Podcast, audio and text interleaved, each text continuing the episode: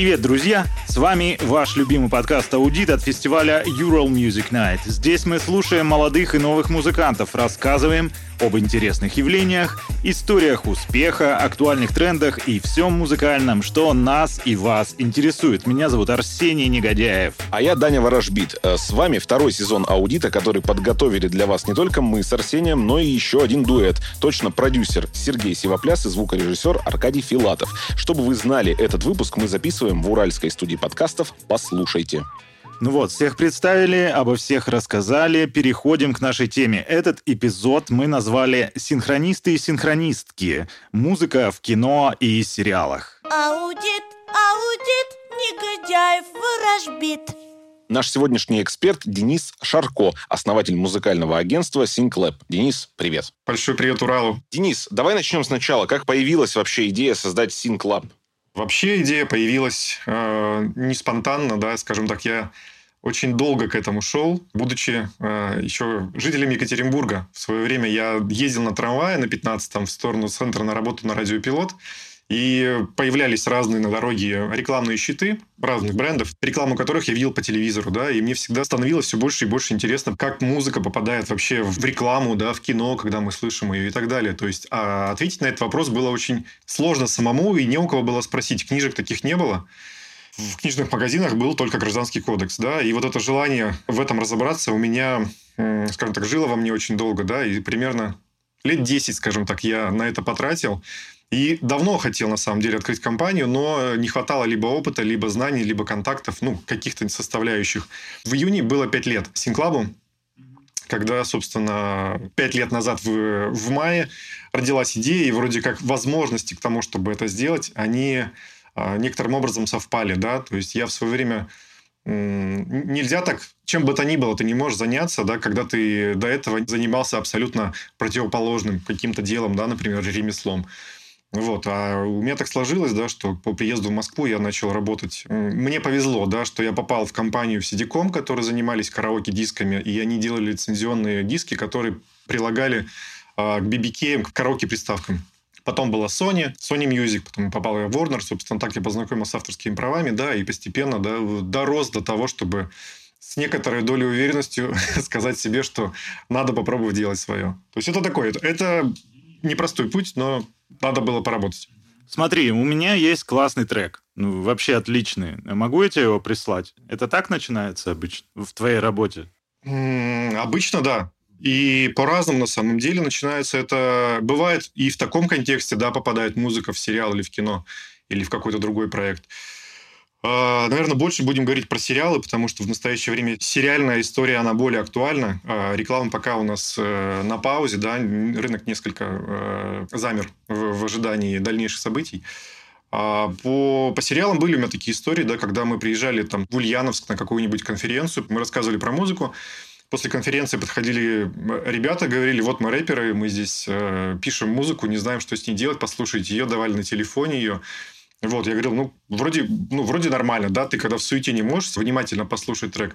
Но я говорю, ну, присылайте мне на почту, они присылали мне, да, и надо было просто вовремя не, ну, не забыть про них, да, и отправить в монтажку а, режиссер монтажа, который, собственно, уже монтирует музыку и видео. И буквально через неделю, да, я им перезваниваю, говорю, что ваша музыка попала в сериал. Это такие бывают случаи. А, но, как правило, Скажем так, это исключение. Синхронизация вообще, как таковая сфера деятельности в области музыки, это больше набор случайных событий, которые в идеале приводят вас к тому, что ваша музыка попадает в проект. Угу. Вот, и чтобы, скажем так, увеличить свои шансы, нужно провести некоторую работу, в том числе и с музыкой. Здесь нужно быть постоянно на коммуникации с музыкальным редактором, с музыкальным продюсером, да, с тем человеком, который вам помогает, скажем так, является проводником в область кинематографа, да, в область сериала. Слушай, а, что, а что это за работа такая? Вот ты сказал, работа над треком с музыкальным редактором. Я ее некоторым образом формулирую, да, у меня там есть э, такой э, не курс, да, небольшая лекция, которая включает в себя там определенные 10 пунктов, 10 ну, советов, так сказать, которые позволяют... Да, на сайте они есть. Они есть, да, но они в некотором роде перерабатываются, да. Я вот вчера буквально получаю рассылку от иностранных партнеров, да, и э, опять-таки они заостряют внимание на том, что метаданные о музыкальном файле, они очень важны. Потому что музыки много, да, и каждый день появляется все больше и больше и больше ее. И э, ну, чисто физически, да, ты даже разбираясь в музыке, слушая ее постоянно и работая с ней, да, ну, э, ну это нереально знать полностью весь аудиоконтент, который, не знаю, за день родился. Это, ну, это, наверное, только роботу одному может быть дозволено, компьютеру. А скажи, пожалуйста, можешь ты какое-то ТЗ составить краткое вот сейчас для людей, которые э, с ровного места хотели бы, чтобы их э, музыка прозвучала в сериале? Ну и вообще, вот как бы есть ли это ТЗ, да? Э, если вот я правильно понимаю, одна из функций Синклаба — это связь музыкантов, да, с вот представителями киноиндустрии. То есть, может, это ТЗ какое-то есть, там, не знаю, атмосфера там как-то прописана, возбуждающая музыка. Музыка, которая должна порадовать ребенка. Скажем так, есть два направления, да, в которых можно двигаться в этом плане.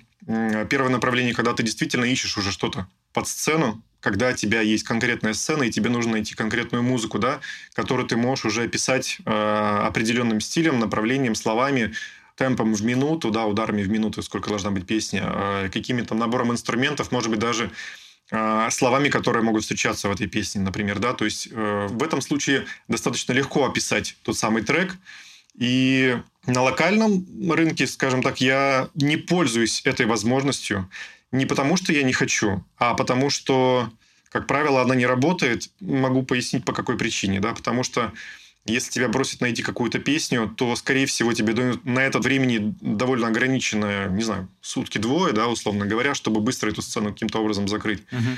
А второе, что на твое письмо, даже если ты составишь его достаточно четко и кратко, да, чтобы все было понятно, тезисно, а, найдутся люди, которые, музыканты, да, которые тебе пришлют музыку абсолютно не в тему, просто потому что они увидели объявление, и они тебе просто пришлют ее в надежде, что ты ее послушаешь, даже если она абсолютно мимо твоего брифа.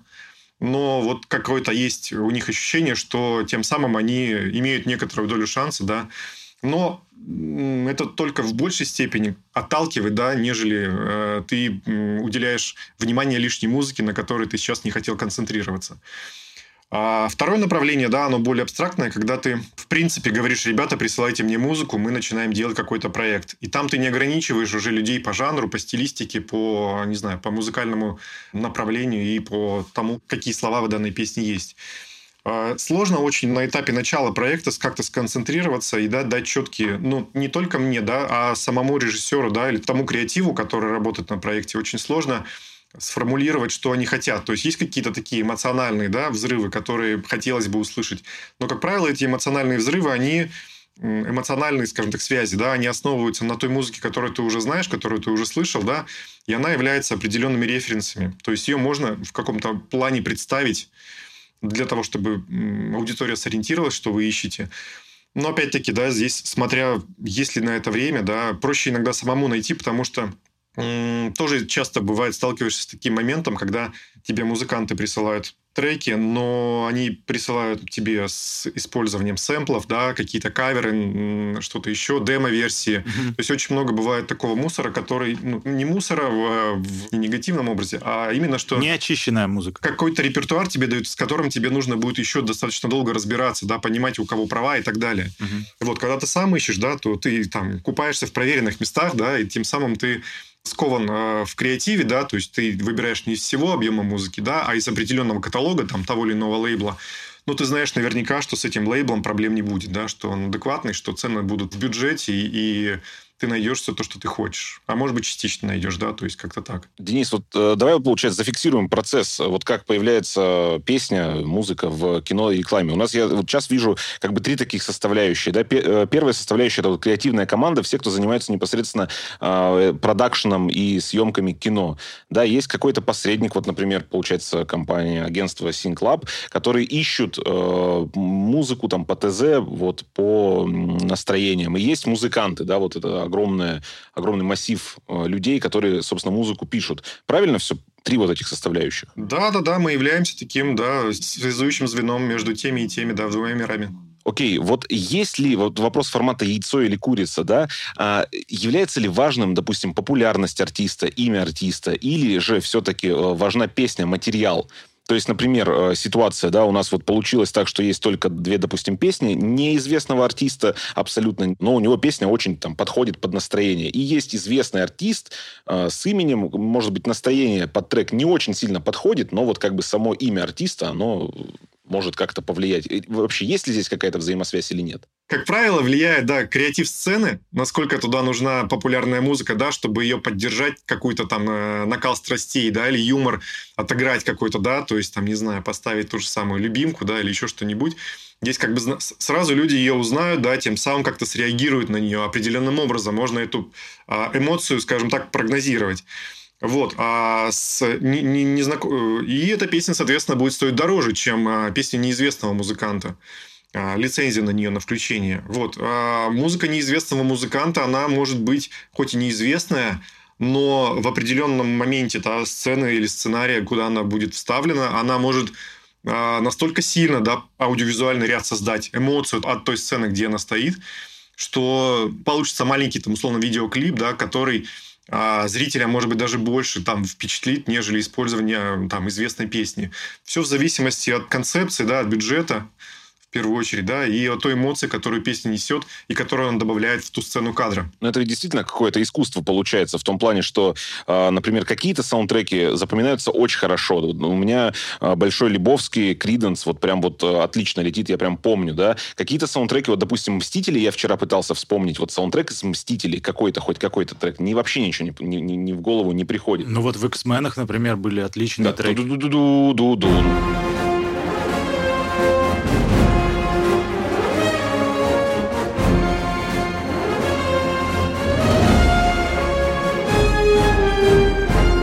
Там очень много старого джаза и соула использовали. Bottle, the first thing that I'd like to do Вопрос, э, знаешь, какой, Денис? Вот э, что все-таки является самым главным, что ли, чтобы саундтрек запомнился? Вот все должны звезды сойтись, чтобы там, вот ты говоришь, а, аудиовизуальная вот эта история, да, там какая-то эмоция, которую зритель поймал во время просмотра, или просто хорошие треки, допустим, вкус того же самого музыкального редактора, да, или команды, которая подбирает эти треки. То есть, как бы вот тут какая составляющая влияет на запоминаемость саундтрека?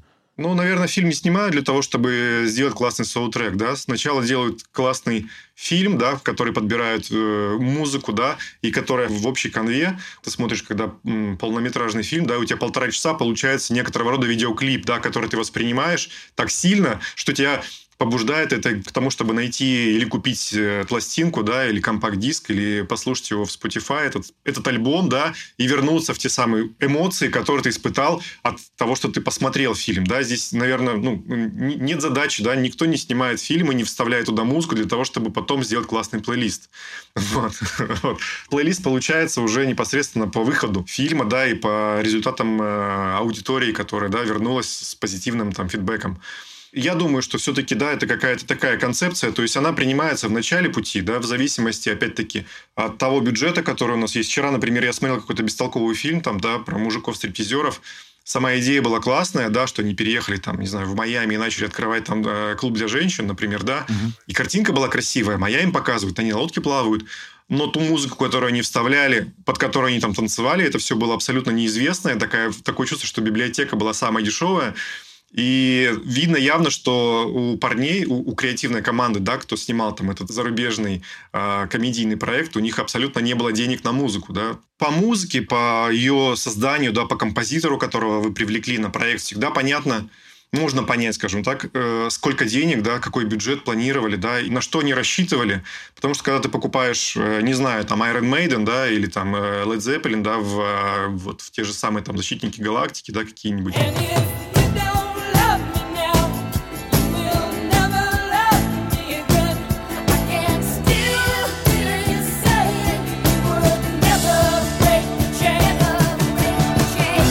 Это большие деньги. То есть в формате, если мы говорим о зарубежных песнях, то это выкуп всей музыки под проект, это может быть несколько миллионов долларов, да, то есть, но они понимают, что они на это тратят денег, потому что эта музыка во всем мире известная, ее знают все в любой точке мира, да, и этот прокат будет идти не только там по штатам, по всему миру, соответственно, они эти деньги отобьют. То есть это же бизнес, они зарабатывают на этом. То есть потратив там, не знаю, единичку э, денег, они зарабатывают на этом 10, например, да. То есть это какие-то инвестиции, которые непременно должны окупаться, да а не просто так, чтобы мы убили кучу мешков с деньгами, да, и, и ничего не получили. Все зависит от проекта. И в локальном, и в иностранном да, формате, да, потому что у нас есть некоторый опыт работы с э, иностранными партнерами, да, и мы продавали туда музыку русских артистов, зарубежные проекты, да, и там у них э, минимальный бюджет, который они дают, и минимальный бюджет, который мы предлагаем иногда для неизвестных артистов, это, ну, скажем так, это разные вещи. Вот смотри, когда мы говорим как бы про саундтреки, э, да вообще в целом про использование музыки, мы неизбежно сталкиваемся с авторским правом. На, на сайте я увидел, что Синклаб занимается очисткой прав на музыку, и вот вообще, что такое очистка прав? Давай вот прям с этого начнем. Как понять, очистить права? Слово «чистка», да, в данном случае, оно, наверное, самое короткое, которое у нас есть в обиходе, да. Это равнозначно, чтобы получить разрешение, да, или согласовать использование с правообладателем. То есть, в принципе, это одни и те же э, определения, да, которые мы используем, но в большинстве случаев мы говорим о чистке прав. У меня почему-то первая ассоциация возникла с тем, что как будто бы это как-то там переписать дорожку, это как-то, не знаю, на другой ее диапазон за засунуть, чтобы, допустим, шизам ее... Нет, нет, это не нет, это история. не технический термин, это больше, скажем так, юридический, да, то есть, словно говоря, там вот у тебя есть песня, да, которую ты сделал, да, и которая твой ребенок, скажем так, с которым ты живешь, да, пытаешься заработать на, на ней, да, там каким-то образом там ее а, продвинуть в жизнь, да, и я к тебе прихожу и говорю, вот, слушай, у меня вот есть такая-то история, да, хочу в кино эту песню использовать. А, и ты понимаешь, что вроде как бы предложение потенциально интересное, да, в кино попасть, ну, заманчиво, вот, но тут же после этой как бы радости небольшой возникают дополнительные вопросы, да, а какое кино, да, а как она будет там использоваться, потому что твоя песня, и у тебя в голове могут быть разные мысли, да, условно говоря, может быть, ты вегетарианец, да, может быть, ты я не знаю, про, вообще не про политику, да, например, а, а сцена в фильме может быть какая-то такая, которая, ну, будет идти в разрез с твоими там э, внутренними, да, там, моральными качествами. У каждого артиста, ну, как бы все мы люди, да, и у каждого свои есть э, в голове мысли по тому или иному поводу, да. И у меня было такое, что когда мы там чистили песню французской артистки ЗАС... Je veux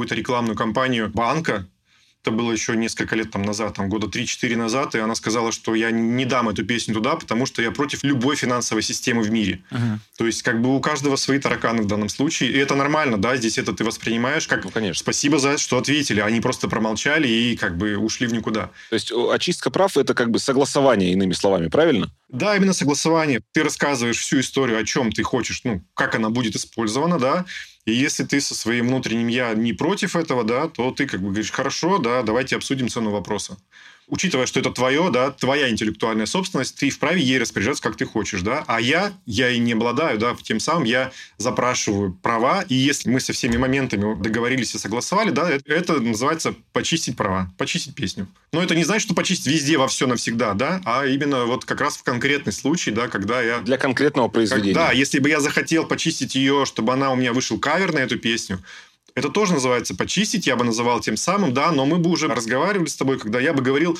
хочу почистить эту песню там для того, чтобы она была на iTunes, например, да, и мы, настроившись на один тот же лад, да, понимали, о чем идет речь. Слово «почистив», да, но самое лаконичное в нашем обиходе, чем а, другие определения. Смотри, допустим, тебе от креативной группы падает заказ. Мы хотим снять кино, в котором мы хотим, чтобы играла музыка старая. Например, э, какой-нибудь прото-блюз там, или, я не знаю, там, ретро какой-нибудь, польский джаз твои действия, как ты будешь э, очищать эту музыку, либо ты будешь уговаривать э, креативную группу отказаться от этой идеи. Что проще очистить? Э, современную музыку, старую музыку? И как вообще действовать? У нас да, авторское право, да, и вообще право на лицензирование музыки в России появилось сравнительно не так давно. У нас очень много фильмов, да, я сейчас смотрю, пересматриваю там старые э, фильмы, которые там на YouTube лежат, 80-х, 70-х годов и 90-х в том числе, и там э, довольно часто встречается музыка, зарубежная музыка в том числе. А, если вы заметили, после финала фильма не идут титры о том, откуда были, откуда она была взята и кто были правообладатели. Uh-huh. Вот в лучшем случае они пропишут туда композитора, который принимал участие при создании, да, но оригинальные песни, которые явно там звучат, да, даже самый Челентано, ну вы его там не найдете. Вот, поэтому у нас как бы понятие синхронизации, оно довольно молодое, ну, относительно, да, ему лет... Я, я бы оценил это примерно лет, ну, наверное, в 20, в 25. И с локальной музыкой сложнее, потому что у нас не учились, да, морально не готовы а, подписывать документы о том или ином а, музыкальной доле, о правах, которые ты получаешь, да, и вот советский репертуар весь, который так или иначе мы можем сейчас использовать, часто бывает на свой страх и риск, да, а, потому что ну, были ВИА, были там разные ансамбли, которые впоследствии своей там жизни распадались и создавали дубликаты этих ансамблей, которые те же самые песни пели, да, и в данном случае надо смотреть какую ты фонограмму используешь, а кто в ней пел, кто там автор, да, потому что часто бывает, что авторы там по старым песням, они ссорятся, там не, не, не дружат, да, или еще что-то. Много недоразумений, которые в свое время не были подписаны документально, да, и сейчас вот это эхо тех недоговоренностей, буквальных недоговоренностей, оно до нас доходит, да, и бывает, что лучше с какой-то песней, да, избежать конфликта, чем, э, чем ее подписывать, чем-то заменить ее. С зарубежным репертуаром все гораздо проще. А, ты к ним приходишь, да, каким-то правообладателям, и у них музыкальный лейбл Warner уже насчитывает около 100 лет, да, когда они начинали с нот, все это там продавали ноты, а сейчас продают там лицензии на синхронизацию, то как бы они в данном случае у них рынок сформирован достаточно хорошо. И даже ты приходишь к какому-то молодому артисту и говоришь ему там, да, есть мастер и паблишинг, да, all-in, так называемый, да, э, есть такое определение, да, all-in.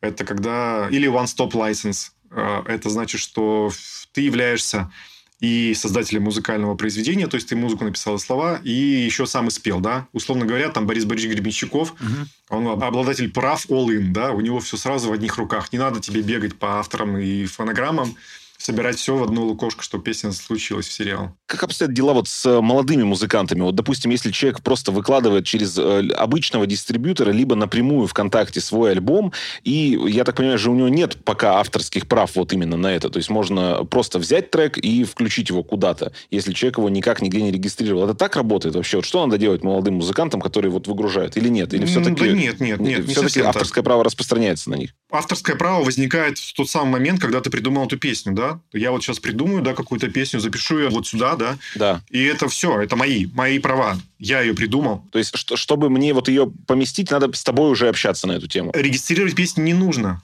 Есть некоторые авторы или там э, люди, которые перестраховываясь, свои песни регистрируют, но это же тоже деньги. Сколько там, тысячу рублей, условно, да, 10 песен ты зарегистрировал. Довольно накладная история, и не факт, что она тебе вернется, да, ты, не, дай бог, ты отобьешь свои деньги на стримах, там, да, те самые 10 тысяч рублей и заработаешь с этого. Но это, скажем так, э, это надо иметь в виду, да, надо про это думать, это хорошо, это правильно. Но везде нужна адекватность, да, все свои песни регистрировать, это довольно дорого, и ну, в этом смысла нет. Опубликовали вы песню, да, она начала работать у вас, вы получаете с этого деньги, да, то есть, в принципе, вы по закону вы можете на любую песню заявить права, да, вы можете даже а, написать претензию на то, что Бритни Спирс у вас украла песню, да, например, там Макс Мартин у вас спер мелодию. Технически вы можете попробовать эту историю реализовать и пропиариться, да, но, скорее всего, да, аргументов в пользу того, что вы были первыми, кто записал эту песню, да, кто ее придумал, в данном случае вы проиграете. Угу. Если к вам пришли, да, и начинают к вам предъявлять претензии на ваш текст, тогда вариант один, да, либо вы действительно у кого-то там сильно вдохновились его творчеством, либо вы где-то оставили этот листочек на виду так, что другой автор просто его списал, да, и... Подтянул себе, да? И реализовал его быстрее вас, да, публиковал эту песню быстрее вас. Тем самым, ну, как бы, значит, уже ваше недоразумение считается. Блиц, блиц, мы подошли почти к концу. Нас подкаст «Аудит» э, про музыку, собственно. И у нас есть музыкальный блиц. Я вот предлагаю к нему перейти. Смотри, есть Кейт Буш, которая завирусилась э, недавно, ну, как бы завирусилась снова, если можно так сказать, э, в сериале «Очень странные дела». Вот песня «Run Up the Hill», да? Везде сейчас звучит, в ТикТоках и так далее. Э, этот трек, он спасал одну из героинь э, сериала от смерти из гипноза. Вот если бы ты попал в эти ситуации, да, какой бы трек спас тебя от гипноза, от смерти от гипноза? Пробудил бы тебя? Run Free была песня, она звучала в Ромео и Джульетта. Называлась «Молодые сердца», Young Hearts. Такое диско. Артиста я не помню, как его зовут. Э, что-то типа Глории Гейнер, но, по-моему, не она. Вот. И она такая была достаточно эмоционально впечатлительная для меня. Ассоциирую ее больше с видеоклипами, да, и с какими-то сценами из своей жизни, где я смотрел что-то.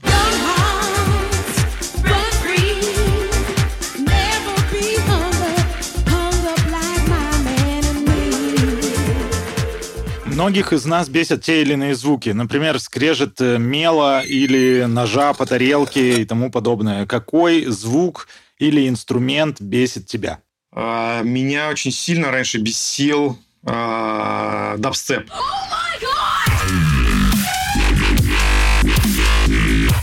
Просто вот эти как бы технозвуки, которые... То есть я не знаю, ну... Э, причем это связано с тем, что я однажды попал на вечеринку спонтанно, когда еще был люк. Там была музыка, которую я ни разу до этого не слышал. То есть это такое ощущение, что ты попал на другую планету, на которой люди не дышат. И вот этот звук, да, вот этот как бы звук скрежещего металла, да, он до сих пор у меня вызывает какую-то такую э, обескураженность, да, я не, я не понимаю, что это за музыка. Я ее воспринимаю с точки зрения вот уже производства, да, эмоционального наполнения. А каких-то таких звуков э, бытовых, да, меня не раздражают, да. Я, я понял, что в Москве я себя очень часто ловлю на мысли, что мне не хватает тишины, искренней природной тишины. Здесь постоянно какие-то звуки есть. Если вот про тебя снимают байопик, на, на самом деле мы уже его снимаем, и нам нужен саундтрек, вот какую группу или исполнителя ты позовешь? Я бы позвал на эту роль э, группу Чеморали из Питера. Ребята делают очень классную музыку, э, такой а цыганский, ска. Угу. Прям стараются очень сильно, да, и я вот как бы искренне... Мне нравится то, что они делают. Но опять-таки, возвращаясь к той теме, э, могу ли я их там поставить по всем сериалам? Нет, не могу. Потому что они, к сожалению, не везде подходят. Ciomorale, ciomorale, Bessaraba engolale, Криштавана бингарару и давандуру. Скажи, пожалуйста, самый недооцененный музыкальный инструмент у современных музыкантов, как ты считаешь, какой? Мне нравятся больше какие-то там национальные наши, да, фольклорные инструменты. Балалайки я не слышу, mm-hmm. которые можно было бы, да, немножко стилизовать под современный звук, да, и гармошки там, не знаю, э, баян, да, не часто встречаю. А они являются хорошим инструментом, насыщенным по звуку, да, и таким узнаваемым который не всегда дает комедийность, да, придает, а можно, наоборот, сыграть каким-то образом а, не знаю, на страхах артиста. Ну, не героя там какого-то. Смотри, мы же подкаст, вот поэтому какой твой любимый подкаст и почему он твой самый любимый? Не обязательно он про музыку должен быть. К сожалению, не хватает у меня времени для прослушивания подкастов, да, потому что я любое свободное время занимаю какими-то там э, делами, которые можно делать параллельно на ходу, да, но я больше воспринимаю контент иностранный на, на печатном, да, на, на, в рассылках или с сайтов для того, чтобы можно было с ним посидеть, да, как, как-то его осмыслить. Там я читаю имя иногда в Телеграме. Uh-huh. Иностранцы иногда, иностранные коллеги, да, по синхронизации, они устраивают синк-сессии, на которые э, я по мере возможности, да, и свободного времени подключаюсь, чтобы послушать, что происходит в мире, да, и какие новости у них сейчас в этом плане. Друзья, напоминаем, что у нас в гостях был Денис Шарко, основатель музыкального агентства SynClub. Большое спасибо за приятный разговор, Денис. Спасибо, Денис. Спасибо большое и вам. Счастливо. А вам, дорогие слушатели, мы напоминаем, что с вами второй сезон подкаста «Аудит» от фестиваля Ural Music Night, который реализуется при поддержке Росмолодежи и Президентского фонда культурных инициатив. Ждите наш следующий эпизод, он выйдет уже совсем скоро. Анонсы ищите в группе фестиваля Ural Music Night ВКонтакте, а новые эпизоды на своих любимых подкаст-платформах есть везде. Также вы можете поставить нам оценки и написать комментарии. Все читаем, везде отвечаем. Не забывайте, что есть музыка, под которую хочется танцевать, есть песни, которым хочется подпевать, а есть подкаст «Аудит», который нужно слушать во все уши. Помните, солнце обязательно взойдет. Всем пока. Пока.